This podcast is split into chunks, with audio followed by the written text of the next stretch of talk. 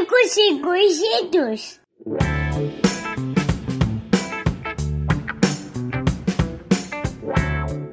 Olá, meus amigos e conhecidos, eu sou o Gabriel e esse é meu podcast, o Ninguém Perguntou.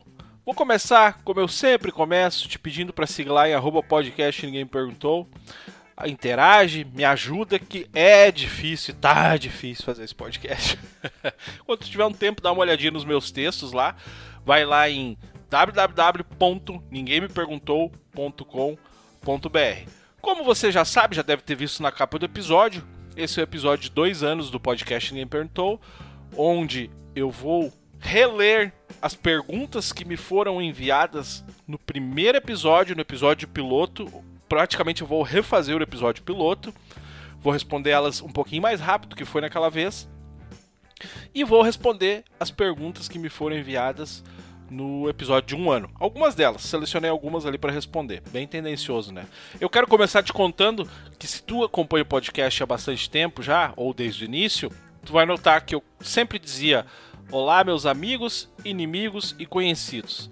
E agora, depois de um tempo, eu passei só a falar os meus amigos e conhecidos. Eu vou começar te contando por que rapidinho isso antes da abertura, tá? Eu sempre falava meus amigos, inimigos e conhecidos por causa de uma audiência que eu fui uma vez para defender, para testemunhar em favor de um amigo meu, um amigo, irmão que havia falecido, estava numa audiência uh, com a mãe dele para ver se ela conseguia ganhar pensão, que ele era, ela era dependente dele. Por, por, o que, que aconteceu? O advogado instruiu que a gente dissesse assim: olha, vocês têm que dizer que são conhecidos dele. O que era uma baita de uma mentira, porque ele era meu irmão, né? E vocês não podem dizer que são amigos e não podem dizer que são inimigos, que senão isso aí vai depor contra vocês. Então não sei nem se eu não tô confessando um crime, né? Acho que eu tô confessando um crime, né? Bom, agora foi. Tomara que não me incomode por isso. Bom, ela não ganhou também, né? Enfim, já passou tempo. E eu, quando eu sentei na frente do juiz, o juiz disse assim: O que que tu era do senhor Leandro? Era amigo, inimigo ou conhecido? E eu olhei para ele e inflei o peito e falei, né? Conhecido. Mentiroso do caralho, né? E ele me olhou bem no olho e disse assim, ó. Tu sabia que mentir pro juiz é crime? Gente, só faltou eu chorar. A partir dali eu só disse sim ou não, talvez, e não lembro. Não falei mais nenhuma palavra. Enfim, só queria contar rapidinho. Então, essa é história do amigos, inimigos e conhecidos. E por que, que eu deixei de falar os inimigos? Você já deve ter ouvido, eu gravei isso em algum episódio que eu contei isso, mas fica aqui agora registrado de novo, então. Eu queria que o Joaquim gravasse a chamada, além do Bu, eu queria que ele dissesse olá, meus amigos, inimigos e conhecidos. E por mais que eu dissesse para ele falar meus amigos, inimigos e conhecidos, ele só dizia meus amigos e conhecidos, meus amigos e conhecidos. Ele não falava a palavra inimigos e por causa disso eu resolvi tirar o inimigos da abertura. Vou fazer que nem o primeiro episódio que eu tomei um traguinho para me dar uma relaxada, para responder as perguntas. Vou fazer isso agora, vou tomar um traguinho e depois eu volto. Fica com a abertura aí.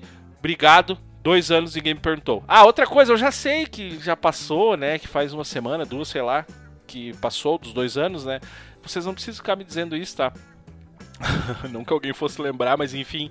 Bem-vindos ao episódio 2 anos Ninguém Perguntou. Muito obrigado por tudo até aqui e vamos lá. Ho, ho, já começou mais um episódio do Ninguém Me Perguntou. Ho, ho, ho, já começou mais, mais um episódio do Ninguém Me Perguntou. Olá, sejam bem-vindos ao Ninguém Me Perguntou. Você escutou a musiquinha, certeza já animou. Porque cê sabe que quando nós chega, nós chega com tudo. O convidado é entrevistado pelo mano de canudo. Gabriel, meu Deus do céu, Jô Soares da Podosfera. Conduzindo uma conversa interessante e sincera. Ô, oh, fera, nem espera, você fera pra galera. Chegou a hora de ouvir um papo que reverbera. Já começou mais um episódio do Ninguém Voltei então, tô aqui de novo para responder as perguntas e uh, os comentários e tudo mais. Para lembrar, eu vou fazer o mesmo roteiro que eu fiz no episódio de um ano, só vou tentar ser um pouquinho mais rápido para você poder ouvir até o final.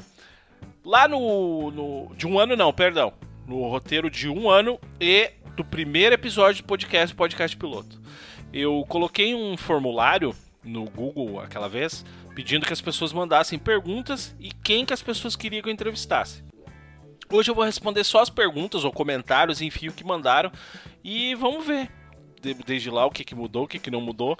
Eu provavelmente não vou lembrar o que, que eu falei da primeira vez, mas enfim, Beleza, galera? Vocês estão aí ainda? Eu espero que sim, né? Então vamos ver aqui, ó. Eu vou na ordem que apareceu aqui pra mim, então, tá? A primeira, a primeira pessoa enviou assim, ó, histórias noturnas mais verdadeiras. Eu não sei se todo mundo sabe, eu trabalhei alguns anos na madrugada e a madrugada era muito legal, adorava trabalhar de madrugada, mas acontecia alguns fenômenos, né, alguns fenômenos estranhos.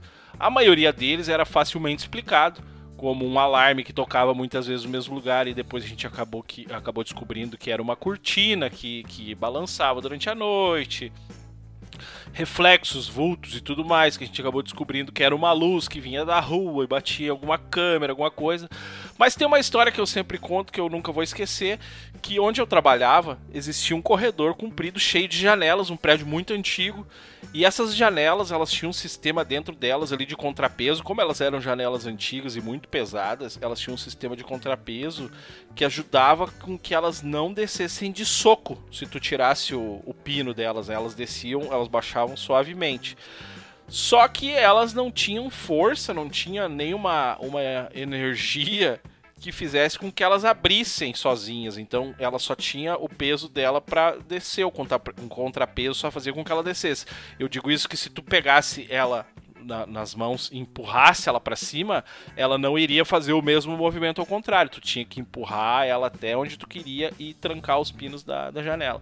Uma vez eu entrei nesse corredor, devia ser duas, três horas da manhã, e quando eu fechei todas as janelas e quando eu passei por uma pela última ou penúltima janela, enfim, a janela subiu sozinha. E aquilo não é uma coisa, ela não é de subir sozinha, mas enfim, eu fui, baixei a janela, fiquei na frente da janela parado e ela continuou fechada. Quando eu me afastei, ela subiu de novo.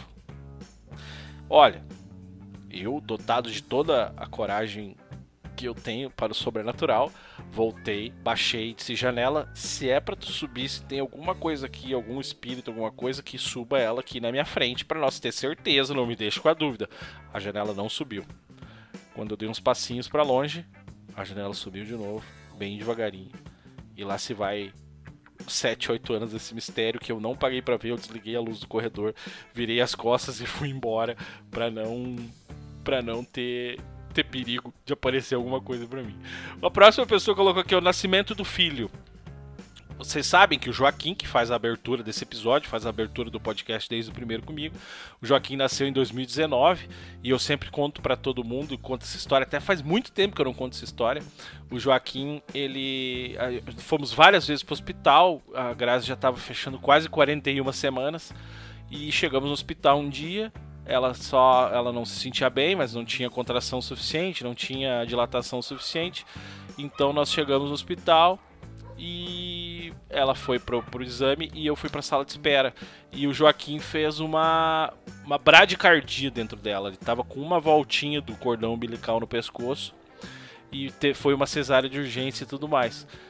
O que que aconteceu? Por que que assim não foi uma coisa desesperadora, porque neste mesmo momento, enquanto ele fazia a bradicardia, eu estava lá na sala de espera do hospital conversando com meu amigo Fabiano, vulgo Alambique, e o Alambique me contava que o Gabriel, filho dele, também tinha feito a bradicardia. Que apesar de ser uma coisa perigosa e não normal ali para o desenvolvimento, para o acontecimento do parto, era uma coisa que foi facilmente uh, tratada então o Gabriel nasceu nasceu muito saudável e nesse momento que ele me conta, está me contando essa história, a doutora me chama e conta que o Joaquim está fazendo a bradicardia e que o parto dele vai ser agora. De, de, que eu cheguei no hospital até esse momento foram no máximo 45 minutos, 30 minutos do exame da Grazi e 15 minutos desde que me avisaram até eu estar com meu pequenininho nos braços lá que hoje está um baita de um alemão, coisa mais linda e coisa mais querida. Alguém mandou do barbeiro. Eu vou num barbeiro que eu espero que ele não ouça senão ele vai ficar bravo comigo. Eu vou cortar o cabelo.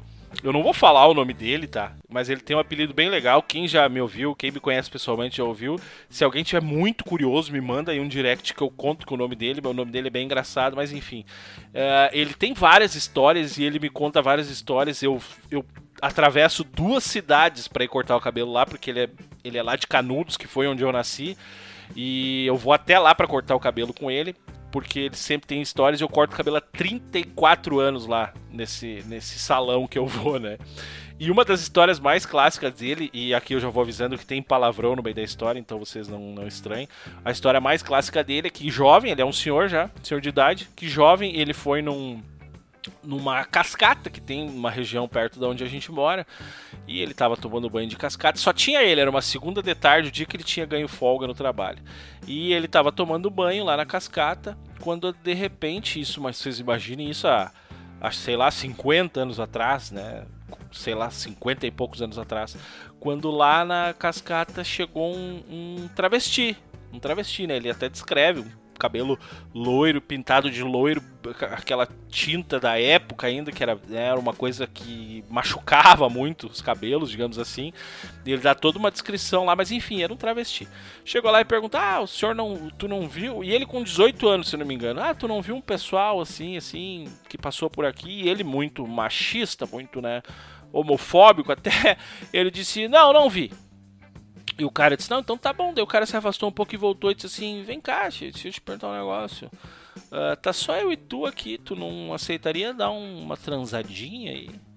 Bah, ele ficou louco, né? Bah, ele ficou louco. Ele disse pro travesti, sai daqui agora. Senão eu vou te socar tua cara, que nem tua família vai te reconhecer. Eu vou te quebrar todo, não sei o quê. E o travesti muito gentil escolheu pra ele disse: Não, não, o senhor não precisa se, se exaltar comigo, foi só uma oferta, se o senhor quiser, não tem problema. Mas seguinte, deixa eu lhe perguntar, que perguntar não ofende, né? Um boquetinho o senhor aceita? Diz ele que ele. Diz ele que ele olhou em volta assim, não viu ninguém e disse assim: Um boquetinho até que eu vou aceitar. Tomara que ele não ouça isso. Que eu contei essa história, alguém pediu pra mim contar aqui, que sacanagem, né? Ah, tá louco, olha. A de quando percebeu. Gente, eu tenho um passado, eu tenho um passado muito divertido, tá? Eu fiz muita coisa nessa vida. Agora, se é certo, se é errado, não sei. Eu fiz um monte de coisa, assim, que, que era muito legal, me diverti bastante na, na, no início da fase adulta e aproveitei todas as coisas possíveis de aproveitar. Então, vocês não estranhem, tá? Algumas coisas assim, se for para aparecer para vocês, olha que coisa, né? Eu tô falando isso porque a próxima história que alguém pediu é essa aqui, ó.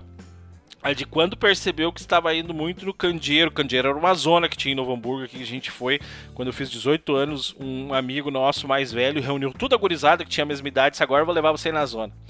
E o que que homem vai fazer na zona, gente? Você, homem, tá escutando, mulher, se você nunca não sabe o que, que os homens vão fazer na zona, você vai descobrir agora. O homem vai fazer na zona para beber trago e dar risada. Esse negócio que as mulheres pensam que o homem vai pra, pra, pra, pra transar, né? Isso é bobagem. O cara vai para beber e dar risada, porque não existe lugar mais divertido que a zona. A pessoa escreveu então, né? Ah, de quando percebeu que estava indo muito no candeeiro, que é a zona que eu falei para vocês. Histórias diversas, blá blá blá blá Gente, eu, a gente começou a ir direto. Eu, Rodrigão. Rodrigão, entreguei Rodrigão agora. Sábado aí direto, 18 anos, fizemos 18 anos, era toda semana. Bah, e era trago, e gastava dinheiro que não tinha, e era folia, e griteira, e bailão dentro daquele candeeiro. E chegou um dia que eu disse pra ele, bom, agora não dá mais, Rodrigão, a gente, a gente não pode mais vir. Que foi quando? Quando a gente tava na fila para entrar, o segurança do candeeiro tava revistando todo mundo e quando chegou na nossa vez, ele se abaixou nos meus, meus pés, que ele revistava as meias, assim, né? Ele se abaixou na minha frente para revistar, ele me olhou, assim, olhou para cima e disse, ah, não, mas vocês não precisam revistar, vocês já são da casa. Eu disse, pô, Rodrigão, ah, Rodrigão, acho que eu acho que a gente já se passou demais, né? Acho que a gente já se passou demais e não dá mais, né? A próxima aqui, abrir a caixa preta e falar tudo sobre o livro preto. Eu falei do Rodrigão agora, ó. O Rodrigão que fala que a gente tem a caixa preta do livro preto, né? Que é só as histórias proibidas. E é, mas acho que a caixa preta dá pra deixar fechada, né, Rodrigão? Até deixa eu ver aqui o que ele colocou aqui na frente, ó. Ah, daí a próxima pergunta, né, era quem você gostaria que eu chamasse para conversar. E o Rodrigão escreveu assim, ó. Qualquer um que tenha coragem de falar, pois eu sei que vai ter muito nego velho que não vai falar coisas pesadas, só as coisinhas leves. Que o Rodrigão sabe que a gurizada tem meio rabo preso e ele, ele, não, ele é um livro aberto. O Rodrigão agora tá morando lá em, na Colômbia. Ah, agora tá sendo conhecido como o Garanhão de Bucaramanga. Sobre o nascimento do Joaquim, essa eu já falei, né? seu alto investimento em videogame na extinta que vídeo na Bartolomeu. Gente, tinha uma locadora de videogame, eu não sei se isso é do tempo de vocês, se é normal para vocês, mas a gente ia jogar videogame na locadora, né? Tinha as televisões lá, os videogames, tu pagava ali um real uma hora e 50 centavos meia hora. A mulher temporizava a TV ali e tu botava o jogo que tu quisesse. Então gastei muito dinheiro nesses, nesse lugar aí também, quando era mais novo, né? E uma história que eu tenho da locadora é que uma vez a gente matou aula para jogar videogame. E eu nunca tinha matado aula na minha vida. Nunca. A primeira vez que eu matei aula na vida foi para jogar videogame. E era cedo da manhã. E eu lembro que eu tô sentado na frente do locador, daqui a pouco passa uma Kombi. E eu vejo a Kombi passa devagarinho assim. E sentado no último banco da Kombi que se vira e olha e cruza o olhar com o meu, meu pai. Morreu um colega deles, eles estavam indo no velório. E meu pai me viu lá na frente da locadora. Foi a última e única vez que eu matei aula na vida, porque o pai chegou em casa depois me perguntou: Cara, eu acho que eu te vi lá na frente da locadora. E eu olhei para ele e disse: Não, eu tava na aula. E o pai disse: Pois é, foi até o vizinho que tava junto ali que, que te viu e disse que era tu. Eu disse que não, porque tu tava na aula eu confiava que tu tava na aula. Menti pro meu pai, gente. Que vergonha, que vergonha. Depois disso, serviu de lição. Ele sabia que era eu, obviamente que ele viu. Ele me deu a chance de fazer o certo. Eu acabei não fazendo, mas pelo menos aprendi a lição. Nunca mais menti para ele e nunca mais matei aula. Jogos do Beira Rio: Cachorro Bomba, Cachorro Bomba, de Hiroshima, Bavária Prêmio. Bah, isso aqui deve ter sido o Vargão, meu bruxo lá, meu amigão. A gente ia no jogo, gente, do Inter, tomava Bavária, no tempo que era liberado bebida em estádio, tomava Bavária Premium, que era o que vendia no Beira Rio quente. Era terrível. A gente se divertia. O cachorro de, de Hiroshima que a gente fala era um cachorro quente que comia na saída, que ele era uma bomba atômica no seu estômago. Tu ficava uma semana pensando nele, né? Contos da Residência Fugacouros. Ah, esses aqui, eu, o dia que eu tiver um. Dia que eu for pro YouTube esse podcast eu conto. Tem muita coisa proibida para contar de lá também, mas tem umas boas. Qualquer história que envolva o Mi. Mi é o nosso amigo, também muito falado e muito pedido até hoje nas, nas, nas caixinhas de perguntas, onde eu coloco quem você quer que venha participar do Ninguém Me Perguntou. Só que ele não vem, né? Ele é um jovem tímido que é avessos a entrevistas. Então, sempre que alguém me pede para contar alguma história do Mi, eu sempre digo que as histórias do Mi são do Mi. Se um dia ele quiser contar, ele que conte, né? Tua jornada na faculdade. Ah, gente, eu me formei em gestão de segurança pública e fiz pós-graduação em gestão da inteligência. Não é a faculdade que me fez mais feliz na minha vida, mas eu fiz, acreditando que iria seguir caminhos que de fato não, não, me, não me seduzem mais há muito tempo. Né? Não, é, não é segredo para ninguém, falo isso milhares de vezes, que agora o meu foco é conseguir trabalhar em rádio, tenho planos e planejamentos assim ainda, só que são a certo longo prazo. Se a gente for pensar né, que, que hoje em dia o que, que é longo prazo? Seria o que? Cinco anos? Tá, pode ser, vamos chutar alto, né? Mas um ano, dois anos passam voando, né? Então tudo pode acontecer, né? Como foi descobrir que seria pai?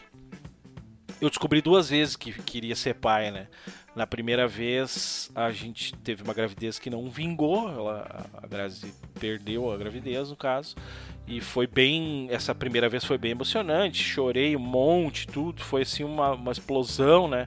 E a segunda vez já foi mais assustadora, né? Eu.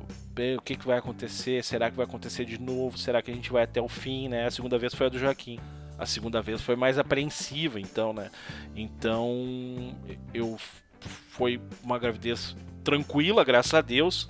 E a história eu já contei antes do nascimento do Joaquim, mas foi mais complicado, assim, passar nove meses, né, pensando, bah, será que vai dar tudo certo, assim, e tudo mais, né. Séries e livros de ficção. Eu tenho um amigo, o Everton, a gente gravou um episódio, não vou lembrar o número do episódio agora, mas que a gente gravou sobre filmes, né? O Everton até tá para voltar, eu tenho que gravar de novo com ele pra gente atualizar a nossa lista de filmes, mas eu gosto muito de Game of Thrones, Senhor dos Anéis, eu li todos os livros do Senhor dos Anéis, todos os livros de Game of Thrones. Até estão fazendo um, faço novena pro, pro Martin não morrer, né? Pra ele poder escrever o final da história, que seja melhor do que, o, do que a série, né? Que a série foi uma bosta a última temporada. Então a gente tá nessa aí, né? E de filmes eu sou um fã de filme brasileiro. Adoro filme brasileiro, adoro, adoro, adoro. Tenho muita muita coisa. Se um dia tu quiser comentar comigo sobre filme brasileiro, conversar comigo sobre filme brasileiro, me chama, que eu tenho bastante história. O filme que eu mais gosto, brasileiro, O Palhaço. Me identifico muito com aquele personagem. E outra hora eu explico por quê também, né? Tudo bem.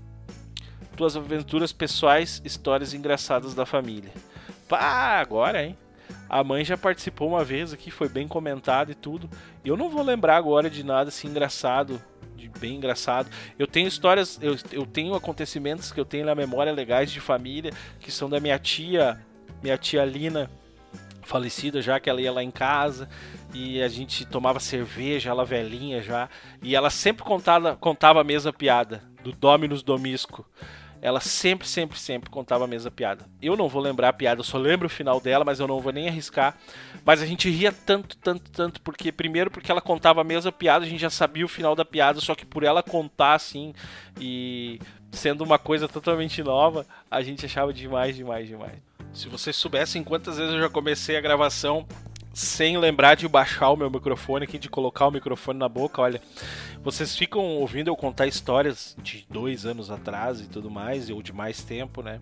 Mas eu poderia fazer de novo um formulário e tudo ali, pedir perguntas novas e tudo, mas primeiro que eu acho que eu já contei em outros episódios tudo que tinha para contar assim de, de legal de novo. Eu tenho muita coisa para falar realmente assim, né? Mas eu não posso pegar e ficar eu puxando os assuntos e ficar falando dele sozinho, né? E eu poderia ter feito uma caixinha então, só que, gente, é muito complicado a interação nas caixinhas. Eu, eu até tenho uma surpresa muito boa na questão da audiência do podcast, dos números dos episódios estão sendo muito baixados e muito ouvidos. Não sei o que está acontecendo, não sei onde é que eu cheguei que tem as pessoas gostando desse podcast, mas enfim, as caixinhas, o Instagram, a interação é muito pouca ainda, muita muita gente passa, olha e não dá um oi, não escreve nada, então é muito complicado. Então, para evitar esse desgaste de eu estar tá fazendo uma caixinha, estar tá formulando, criando as, as, as respostas ali e tudo, eu pensei, eu vou responder essas mesas que já estão que já estão prontas, né? Queria que tu contasse uma história sobre aquela vez que fomos eu, tu e o Leco para São Chico naquele curandeiro índio. Esse aqui quem mandou foi o tio Caio. Nós fomos a São Francisco de Paula aqui no Rio Grande do Sul uma vez com o nosso amigo Leco, que acabou falecendo, ele tinha espondilite. Atrás de um curandeiro índio que alguém falou para nós que fazia milagres. E nós fomos. E procuramos, procuramos o um lugar lá. Daqui a pouco achamos no meio do interior de São Francisco um ônibus um ônibus assim, vocês imaginem uma garagem e, e só a parte de trás do ônibus para fora. O ônibus era o consultório do curandeiro. E eu, o tio Caio foi, falou com ele também, o Leco entrou, mas eu não. E daí o Leco ainda falou que o curandeiro disse algumas coisas para ele assim que, nossa, incríveis e tudo mais. Só não falou do pequeno detalhe que o Leco faleceria logo ali na frente, né? Então, isso foi foi a parte que eu acho que o curandeiro esqueceu mas era muito engraçado o lugar. Daí o curandeiro parou no meio dos atendimentos, lá tinha mais pessoas na fila, e passou, saiu do ônibus e entrou numa casa. Sabe, você só espera que eu vou tomar um café. E foi lá e tomou um café da manhã, um café da tarde, que demorou mais uma hora para voltar. E nós tivemos essa viagem como de muita alegria antes do nosso amigo Leco partir, eu e ele o tio. Depois almoçamos lugar maravilhoso, foi um passeio, demos muitas risadas e tudo mais. E essa fica como, como a parte boa, né? Qualquer história da Oktoberfest. Bah, gente, eu já contei tantas histórias do Oktoberfest, né? Eu não. Esses dias até contei uma de novo do Rodrigão, que a gente se reunia para ir no. pra ir no, na, na enfermaria do Outubro, olhar os bêbados lá, né? Daí uma vez chegamos lá e o, o Rodrigão olhou para uma guria e disse assim: Olha, tem até uma grávida. E, gente, assim, ó, eu tenho que fazer uma justiça pro Rodrigão. Realmente, ela parecia uma barriga de grávida, uma barriga bicudinha, assim, aquela barriga redondinha de grávida. E aí a amiga dela olhou e disse assim pra ele: Ela não tá grávida. Daí o Rodrigão assim: Mas olha a barriga dela. E a guria disse assim: Olha a tua. Daí o Rodrigão falou assim: Mas eu sou homem, eu sou normal ter esse barrigão. Ai, cara, passamos ótimos momentos no Oktober, tanto em Novo Hamburgo, em, em Igrejinha, quanto em Blumenau. Olha, gastamos nesse outubro e tem histórias maravilhosas também que eu tenho que pedir permissão pra dona dessa casa aqui pra contar, porque tem coisa que não dá pra ser contada assim, levianamente. Mimi! Essa é boa. Uma vez estamos numa festa, eu e dois amigos, e um amigo nosso ficou com uma guria. E ele tava com aquela guria, uma menina muito bonita, tudo. E, e ele evitava de chegar com aquela guria perto da gente. Ele não vinha onde nós estávamos as outras pessoas, né? E ele só. A guria. A gente via que ela queria vir ali com a gente, mas ele não trazia ela. Tá, beleza, na hora de ir embora, nós estamos esperando ele no lado de fora do lugar e ele foi se despedir dela e a gente viu que ele, ela meio que obrigou ele a levar ela até onde a gente estava, né? E ela veio. E você já deve ter ouvido uh, em, em, algum, algum lugar ou alguém me chamando assim, você já deve ter ouvido que o meu apelido é Bibi, meu apelido de infância até hoje. Todo mundo me chama de Bibi. Todo mundo, quase todo mundo, enfim. Normalmente quem tem mais intimidade, mas enfim. E a guria chegou e disse assim, me olhou e disse assim: Nunca é um mimi? Eu, ele falou bastante de ti. Gente, a guria era fanha mas não é fanha assim, um pouquinho fanha. Ela era fanha de quase falar tudo com o nariz, assim, sabe? E aí a gente segurou para não rir, ela ficou ali e ela tinha um anel bem grande no dedo que ela tava brincando com aquele anel enquanto a gente conversava ali, não lembro o que a gente tava esperando, se era aquele cachorro quente da Larica, o churrasquinho, enfim, sei que a gente tava fazendo um tempo para ir embora e ela brincava com aquele anel, ela uns dois, três passos de mim e aquele anel caiu da mão dela. E ele caiu da mão dela e rolou e caiu na frente dos meus pés. E aí ela olhou para mim e disse assim: Ô Mimi, junto meu anel? E eu, oi? E ela disse: Junto meu anel? E eu não pensei duas vezes, peguei e dei um bico no anel dela e foi longe no meio de uma grama lá. Ela me olhou e disse assim: Eu disse junta, não chuta. Essa história é verdade, tá? Eu não posso contar o nome das pessoas agora que estão junto, mas enfim, se um dia eu puder contar, eles vão confirmar para vocês.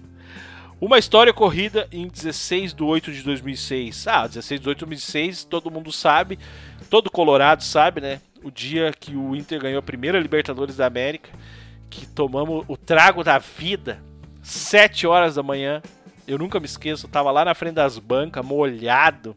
Cheguei 7 e 10 em casa, 7 e meia saí para trabalhar com a mesma roupa que eu tava do dia anterior, todo molhado. Trabalhei molhado, mas com um sorriso na cara, assim, ó. Os acampamentos dos gurinhos rolante. Cara, a gente passou um tempo muito bom indo em rolante acampar lá, juntava uma gurizada e acampava lá num, no meio do mato, lá num morro lá que o, que o, das terras do nosso amigo Ney. E desse, dessa, dessa época eu nunca me esqueço, uma vez que a gente pegou alguém, o Ney disse, ah, duas coisas que eu não me esqueço. O Ney disse, gente, vamos, vamos pegar lenha para fazer uma fogueira. E não deu muito tempo, os guri estavam com lenha lá, tava até com um, um pedação de uma árvore lá e tudo. E botamos fogo naquele negócio lá e depois descobrimos que eles tinham pego os moeirão que o pai do Ney tinha comprado pegaram os moeirão que estavam perto ali, né, para fazer cerca e fizeram além daqueles moeirão, os jaguar tiveram que pagar depois os moeirão. Outra parte que o Ney falou para mim pro Leco, olha, vocês podem juntar essas taquaras seca, mas não peguem de forma alguma as taquaras verdes, porque a taquara verde ela vai estourar muito lá na fogueira e aí fica dando aquele aquele tec tec muito forte, né? Bom, não sei se eu preciso dizer, mas não sobrou uma taquara verde no negócio lá, né? Fala do pessoal do café do portão 1 da Fevale. Era muito divertido. Eu tenho que falar, né, da, da minha amada amiga Lediane, Lediane das Almas, vulgo José. Nós passamos momentos maravilhosos no portão de entrada da Fevale Campus 1, que era onde a gente trabalhava junto. Passamos momentos terríveis de tristeza, de humilhação, mas a maioria dos momentos eram de esperança, né? A, a Lediane trabalhava numa empresa e eu outra, apesar de nós trabalharmos no mesmo lugar. E a empresa dela era muito opressiva, opressora, não sei qual é a palavra certa. Ela era, eles eram muito humilhados, aquelas pessoas lá. E ela sofria bastante, mas precisava estar ali naquele momento.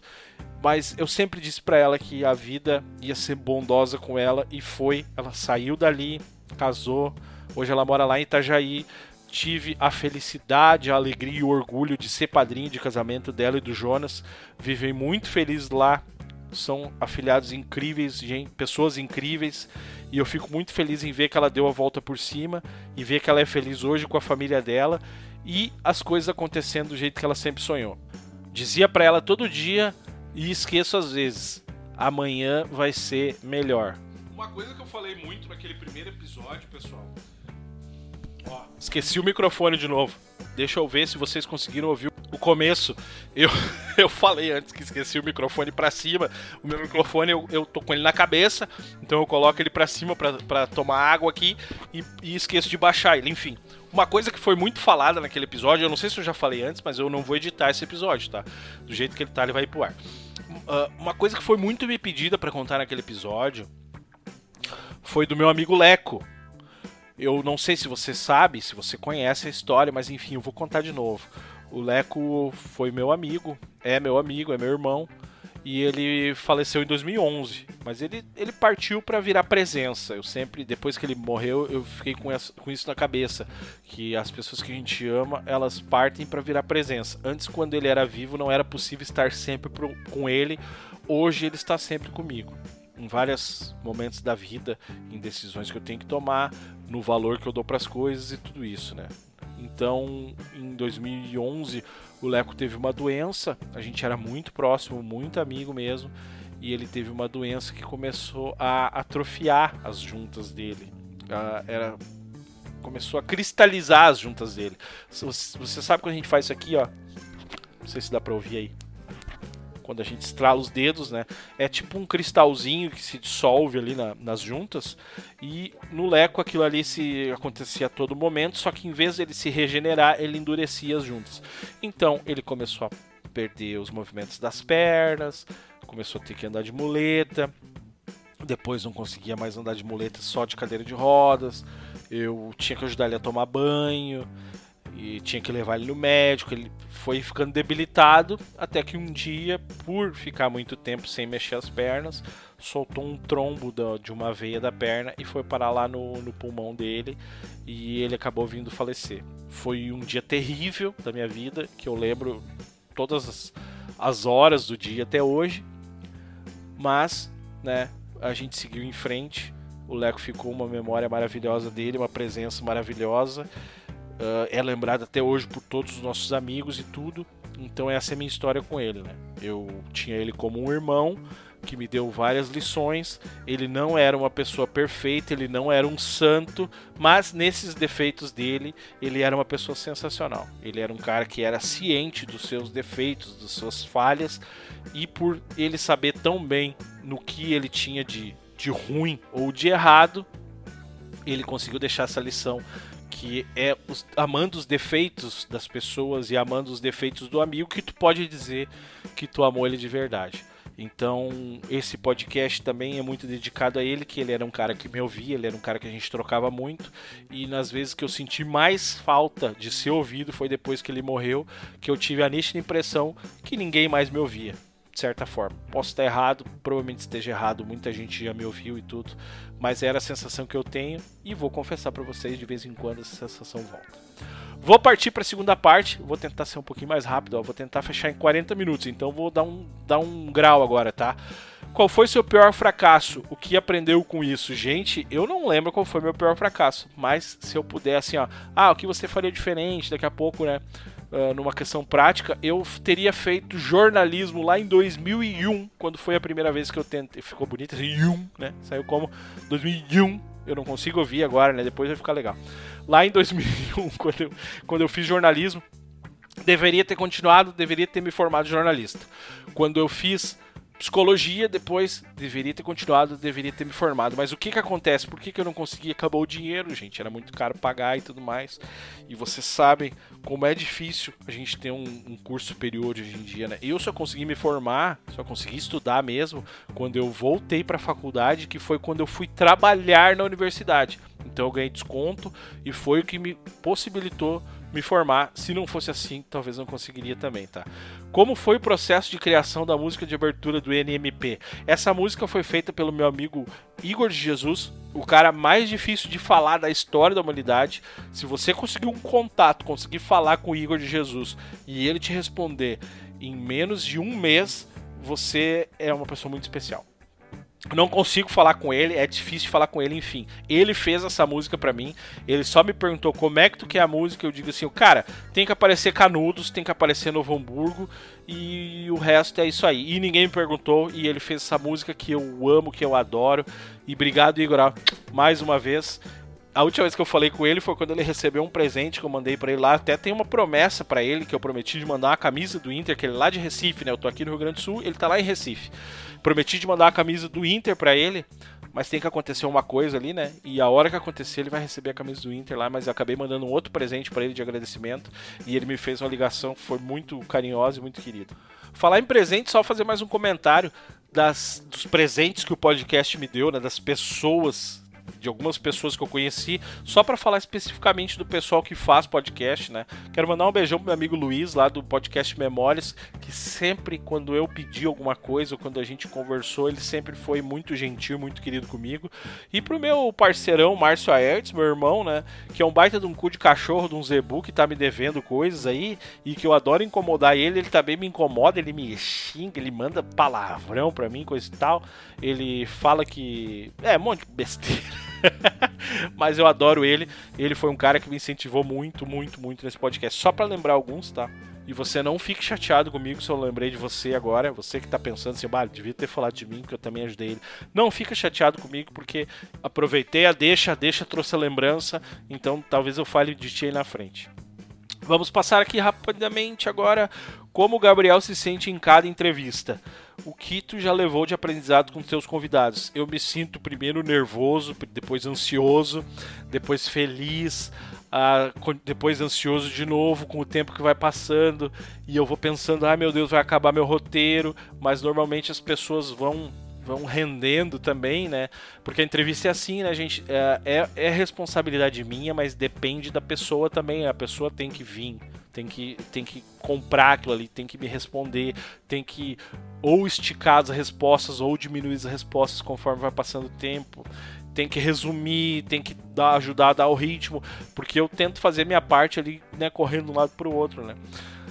Mas eh, o entrevistado também me ajuda bastante, né? Eu tenho uma gravação agora que vai pro ar aí na frente, de uma radialista muito querida, muito show, que eu só fiz as perguntas e ela foi. fluiu.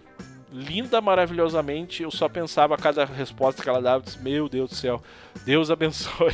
Eu não vou dar spoiler aqui, você vai escutar ela aí nas próximas semanas. Uh, o que tu já levou de aprendizado com teus convidados? Muita coisa, muita, muita experiência. Eu quero citar assim alguns episódios rapidinho assim. O episódio do racismo que eu conversei com a Fernanda Rodrigues, que me abriu abriu muitos muitas ideias novas, né?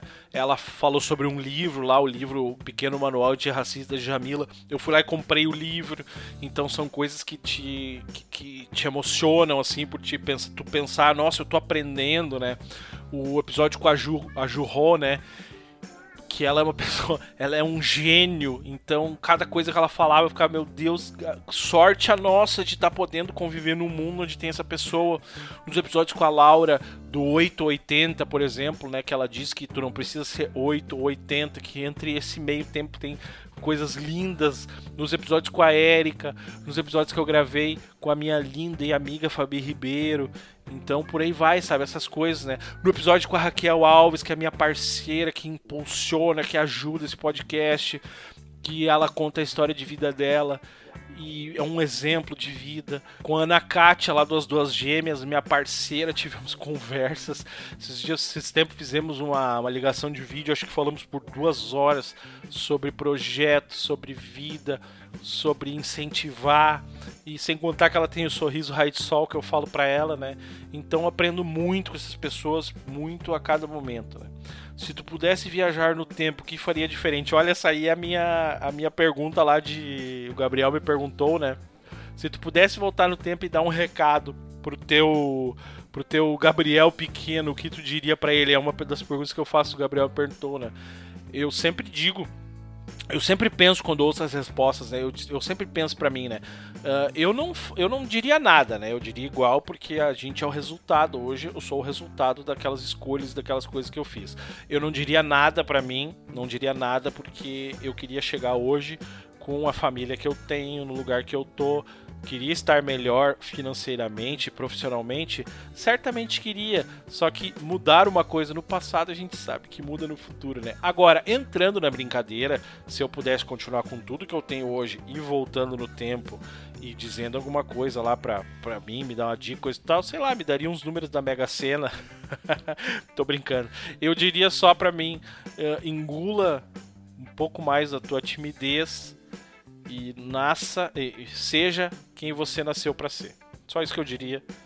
Seria um pau no cu de dizer isso pra mim mesmo. O que, que eu ia pensar lá, né? O que, que eu vou fazer com essa informação? Enfim, eu tentaria explicar para mim mesmo. Ah, deixa de ser burro também. Qual foi o seu pior fracasso? que aprendeu com isso? Gente, eu não lembro. Fracasso. Fracasso é, né? São coisas que a gente tentou tentou fazer e não deu certo mas se a gente tentou, daqui a pouco, né, é meio relativo, né? Então não sei, gente, se tem uma coisa que eu arrisquei. Ah, eu tenho um fracasso, sim. Eu tenho um fracasso. Eu tinha um trabalho numa empresa que eu odiava aquele trabalho. Quando eu saí, eu peguei toda o know-how que eu tinha daquele trabalho e fui tentar abrir uma empresa para mim. Estruturei tudo, eu e um amigo. E o que que era? Eu entrei com o dinheiro que eu tinha e este amigo tinha um dinheiro para receber, que era onde a gente daria o, o, prosseguir na empresa, né? Começamos com a empresa, fui morar lá em Florianópolis, a gente começou a estruturar as coisas lá, só que quando chegou na hora de entrar esse dinheiro para ele, ele tomou um calote e a gente não conseguiu com a empresa. Isso foi um fracasso, não foi nem tanto meu. Uh, hoje em dia, daqui a pouco pensando assim um pouco, a gente pode ver que poderia ter dado um peitaço e seguido em algumas coisas, mas, como eu falei, tudo é para ser, né? Uh, qual, qual tua outra profissão? É verdade que na tua profissão você bate nas pessoas? Esse aqui, esse aqui assinou, é o Márcio, aquele cu de cachorro lá do Quem é Você na Fila do Pão. Eu trabalho como auxiliar de segurança. Eu acho que eu já contei algumas vezes, ou não, enfim. Trabalho como auxiliar de segurança, mas a minha função não tem nada a ver com bater nas pessoas, porque a função de segurança é uma função de prever os riscos, prever as ameaças, planejar observar, tudo isso vem muito antes da ação que se faz, até porque essas ações que a gente pensa em violência, né, isso a gente tem que deixar lá para a segurança pública, não é função de um auxiliar de segurança, de um vigilante, ou de segurança orgânica, ou de segurança de empresas, violência. Não é nossa função a violência. Em hipótese alguma, até que a gente fala em uso progressivo da força, isso também não é papel de segurança. Isso é papel de segurança pública. Segurança privada é prevenção.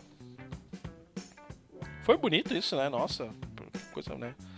Teve algo que foi ao ar e depois você descobriu que não poderia ter falado. Várias coisas, gente. Um do, dos combinados que eu tenho com os convidados é que sempre que alguém que falar alguma coisa que não deveria ter falado para que ela, ah, eu não queria ter falado isso, a gente corta depois. Às vezes já aconteceu de falar em nomes, falar em endereços, né? Tem coisas que é simples que eu boto um pi ali e tá tudo certo, mas tem coisas que não tem como botar o pi, que eu tenho que cortar fora mesmo, as pessoas nem soubem que existiu. Uma coisa que eu sempre conto para os convidados, e vou contar para vocês agora, uh, um, um convidado me contou sobre um estupro que sofreu. E depois de contar sobre estupro, o convidado pediu então que não queria que se passou que tinha contado aquilo e eu não coloquei no ar em respeito, porque é um compromisso que eu, que eu honro. Se a pessoa está ali abrindo o seu coração para mim, o seu tempo e sua vida, é o mínimo que eu posso fazer é respeitar isso. Então só vai ao ar o que o convidado autoriza. Já aconteceu também de ter cortar meia hora de entrevista, que era de uma pesquisa que um, um, uma pessoa tinha feito, só que como ela não tinha publicado a pesquisa ainda, e se eu publicasse no podcast poderia invalidar aqueles dados, então eu tive que cortar meia hora, que era onde ela falava os dados da pesquisa. Qual episódio conversa que mais te impressionou? Aquela que superou a tua expectativa? Olha, em dois anos de podcast, várias superaram minhas expectativas. Eu sempre conto do Bives, né? O Bives, que era da Pop Rock, do programa Cafezinho, que eu lá, quando comecei a ouvir ele, ele, ele tava muito sério, muito. Ele tava duro, né? Na, na, com respostas muito firmes, e depois eu comecei a entender ele, comecei a entender o que, que ele tava querendo dizer. Ele começou, a gente começou a relaxar assim, e o final foi maravilhoso. E algumas histórias que eu fiquei de boca aberta, que eu fiz, bah, sabe? Eu só vou citar essa do Bibis porque a pouco as outras eu vou revelar alguns, alguns detalhes de, de bastidores que não dá para revelar. Mas enfim, também, né? O que passou pela sua cabeça quando descobriu que ele ia ser pai? Bom, já comentei isso, né? Qual a resposta mais surpreendente que recebeu? Até hoje, a resposta mais surpreendente eu recebi lá no O Gabriel Me Perguntou. E foi da Raquel Alves quando eu perguntei com quem que ela dividiria, dividiria a Mega Sena. Ela disse que dividiria comigo. Ninguém mais falou até hoje que dividiria comigo. A Raquel dividiria comigo. Beijo, Raquel. Por isso que tu é minha parceira aí, ó. Essa foi a resposta mais surpreendente que eu tive. Conte nos poucos bastidores, erros, gafes. Erros e gafes, gafes tem várias, né? Mas eu quero só o que, que é o, que, que é uma gravação do Ninguém Me Perguntou. A gente grava por um ambiente online, é só vídeo, não tem áudio. Ou, não tem áudio é maravilhoso, né? É só áudio, não tem vídeo. Eu mando um link, entramos os dois na sala e a sala lá grava, grava o nosso episódio, né? Que, que eu combino com a pessoa sempre? Não vou falar sobre política, se você quiser falar, a gente pode falar, mas eu não vou dar posicionamentos, né? Você vai falar seus posicionamentos, eu só vou concordar no máximo. Uh, eu me comprometo em cortar tudo que você não quiser que vá pro ar. Então, se tu quiser, tu me avisa que eu vou tirar. Já aconteceu de eu tirar pedaços de episódio depois de publicado, talvez alguém até já tivesse ouvido, né? Então já aconteceu isso. Nós só vamos falar do que você quiser, bom, já falei isso, e você é livre para falar o que você quiser, né? Você é responsável pela sua opinião, apesar do seu meio, então não tem nenhum assunto proibido para mim. Conte a primeira piada que te vir na mente. Um cavalo entrou num bar um dia, e cavalo, imagina um cavalo caminhando só nas duas patas assim, e pro, pro bolicheiro lá, né? Me dá uma cerveja e o cheiro impressionado, todo mundo no bar olhando pro cavalo, assim, né? E tá, pegou e deu uma cerveja pro cavalo. O cavalo tomou aquela cerveja assim, quanto é que é a cerveja? Daí o lixeiro falou, né? Ah, é 15 pila. 15 pila, para quem não sabe, pila é a moeda corrente aqui no Rio Grande do Sul, né? Reais é no Brasil todo, aqui também a gente tem reais, mas a gente usa mais o pila, né? É 15 pila. Daí o, o, o, o cavalo botou a mão na guaiaca, tirou 15 pila e o bolicheiro olhando, ah, posso lhe fazer uma pergunta, seu cavalo? Pode fazer. Eu disse, ah, eu, eu tô impressionado, senhor me desculpa, mas eu nunca vi um cavalo assim, andando e em duas patas e chegando e pedindo uma cerveja. Né? O que, que é isso? Como assim? E o cavalo olha ele assim também, com a cerveja 15 pila, nunca mais vai ver também. Ah, obrigado, galera. Esse foi o episódio de dois anos do podcast Ninguém Perguntou. Muito obrigado para você que ouviu até aqui. Muito obrigado para você que me acompanhou até hoje, que chorou comigo, que sorriu comigo, que se emocionou com essas pessoas maravilhosas que passaram aqui. Então, fica o meu beijo, meu muito obrigado para você e me ajude a conseguir fazer esse podcast chegar em mais pessoas é muito importante para mim. Eu acho que é um trabalho legal, eu acredito muito nesse trabalho, acredito muito da onde ele possa nos levar, onde ele possa levar a nossa voz, onde ele possa levar a voz de pessoas que não são ouvidas. Então, muito obrigado. Dois anos do podcast Ninguém Perguntou. Espero conseguir estar fazendo você feliz, nem que seja por um momento. Um beijão e até a próxima. Este podcast faz parte da Podcast. Conheça os demais podcasts acessando podcast.com.br.